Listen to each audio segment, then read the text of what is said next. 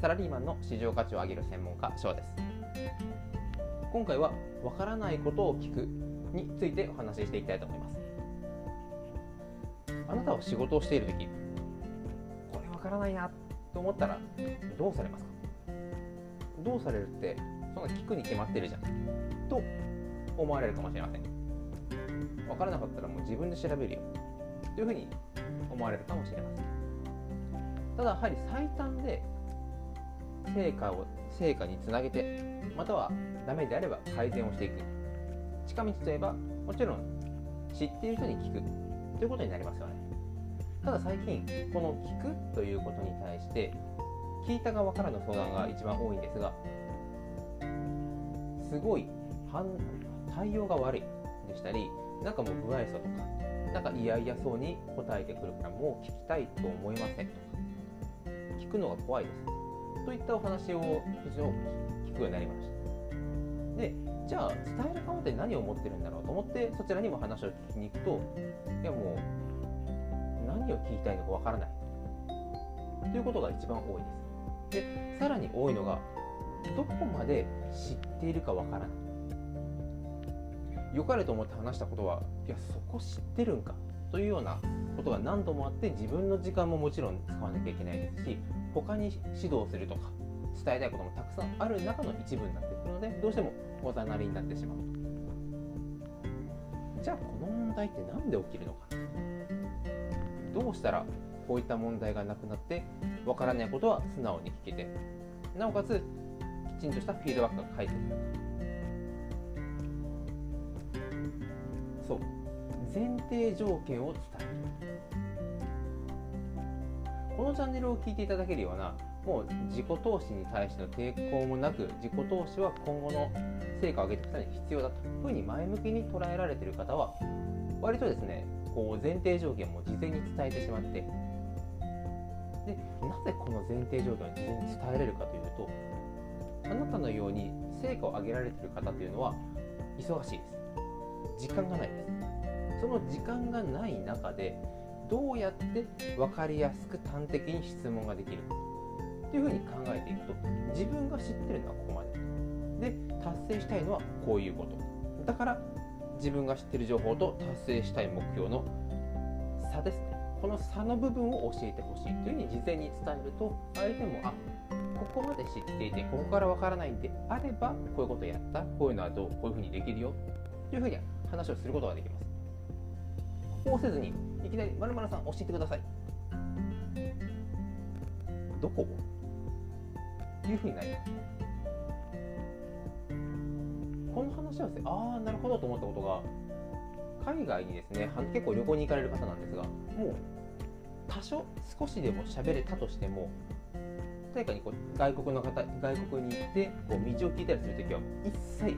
英語だったりとか本業のフランス語イタリア語って含めた外国語は使わないって言ってました。大きなジェスチャーでなんなら日本語でわからない教えてほしいっていうのを伝えています。なんでそういうことをするかというと日本人のこれ悪い癖っていうふうにその方は言ってたんですがちょっとでも話ができるような素振りを見せた瞬間に向こう現地海外ではこいつ喋れるなということでぶわーっともう現地語で話をするそうです。もうすごいもう現地の人が流暢に話をするように場所だったりとか教えたい伝えたいことを全部外国で伝えるそうですそこでいやいやそんな早く言われるとわからないってなるといやだったら最初から話せない。な話せないって言ってくれとだったらゆっくり話すしもうちょっと分かりやすい単語を使ったの。というように逆にあの怒られるそうです。だとそういった経験はないかもしれないですがやはり自分が思ってる前提条件と相手が思ってる前提条件は全く違います。なので、まあ、こうやって海外の事例というのは本当に一つの例にはなるんですが自分がどこまで知っているかどんな状況情報が欲しいのかどうしたいのか。でまたそれを伝えるのにも時間がかかると思ってしまったそこの方それをいかに簡単な言葉で伝えれるか。それが事前準備になる。この事前準備は会社の中で円滑に人間関係を進む中で必須ではあるんですが営業の方でしたらなおさら必須になります。お客様と対面する時も自分がこういう話をしようとしてます。お客様はどこまで知っていてどの情報を出すべきか。ここをきちんとすり合わせをしないと営業として良かれと思っていろんな情報を出すんですがお客様からしたらいやそんなことは知って欲しいのはもっと先の情報だというように勝機を逃してしまったりとかあこの人なんか話が合わないなと思ってこうせっかくの営業チャンスを逃してしまってるもう一時が万事になってきますので会社の中で相談する時ほどこういったですね聞き方前提条件を共有するというのは非常に大事になってきますので今回お話をさせていただきました。このチャンネルは AI がどんどん進化していく中でこの単純作業というのは機械化がどんどんどんどん進んできています。その中でじゃあ我々は何ができるのか。どういうところで違いを作っていくのか。もう数十年前のように一部上場に入ったから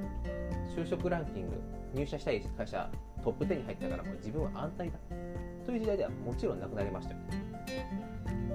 数十年前はその日本の中で正規雇用なのか派遣なのかいろいろと戦ってたんですが今はもう日本の中だけではなくて GAFA でした。もうプラットフォームはほぼほぼアメリカのユニコーン企業に取られてそういった中で本当に生産性を上げていかないと。会社の売り上げに貢献する。自分の売り上げだったりとか収入の、えー、窓口というのを増やしていかないこの会社にクビになったら自分は生きていけない。というようにもうガチガチに受け身になってしまって何でもかんでもはいやりますやります。と言って就業時間伸びていってしまう。というのは起きてはいけないんですよ。なので自分のできることスキル。自分にしかできない武器長所というのを見つけて磨いていって自分はここじゃなくてもいいんだけどここの人間関係だったりとかここの仕事が好きだから働いているというふうに前向きにですね選んで働ける状況を作っていくのが非常に大事になってくると思っていますので今回ですねこういった情報を出させていただきました。これからもこのようにどの会社どの業種でも必要とされる市場価値の高い人になるための情報マーケティングでしたりコミュニケーション営業社内関係そういったものも情報もろもろ出していきますのでぜひぜひ楽しみにしていてください。それでは今回もご清聴いただきありがとうございました。Música